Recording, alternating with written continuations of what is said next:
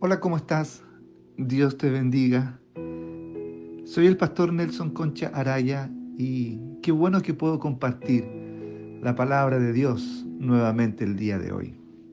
Gracias por compartirlo también con otras personas cada devocional. Sabes, hoy día pensaba en que el miedo se puede alimentar. Sí.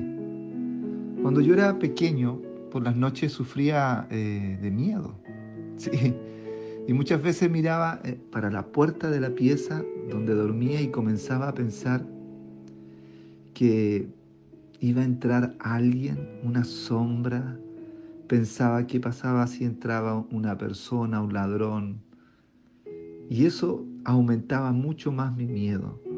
Tanto así que sudaba, pero no me destapaba. Estaba tapado hasta arriba, sudando e imaginándome que en cualquier momento entraba alguien. Un día, en medio de ese miedo, comencé a pensar, así tapado y todo, en las cosas que tenía que hacer al otro día. Comencé a pensar en cosas como más agradables, que iba a jugar, que iba a encontrarme con un amigo, que iba a salir.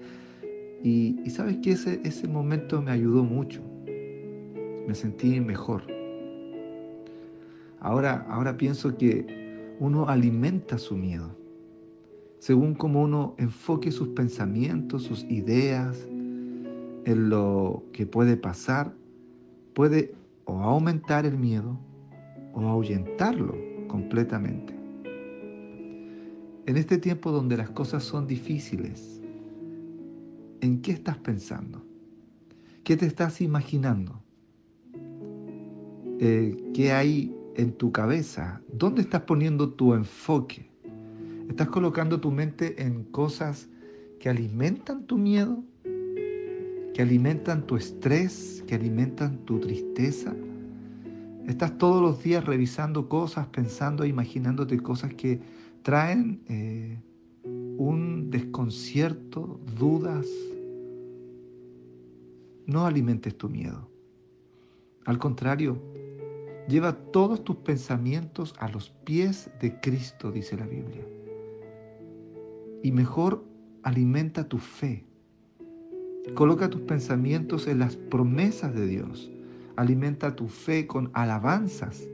Coloca música que edifique tu vida y que te haga creer y confiar en Dios.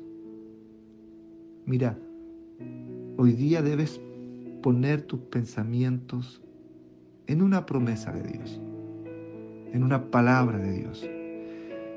No es lo que la gente está diciendo, no es lo que las noticias están diciendo.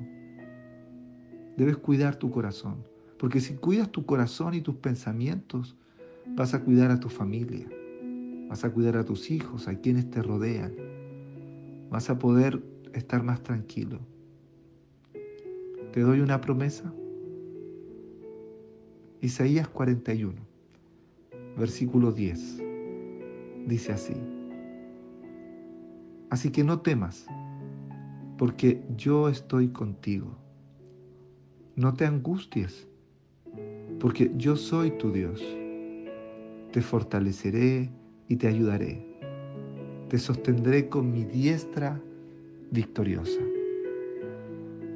Piensa en eso.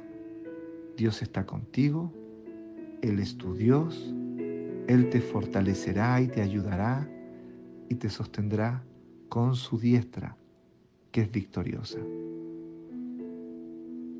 Un gran abrazo. Coloca tus pensamientos en esta promesa. Dios te bendiga. Nos vemos mañana.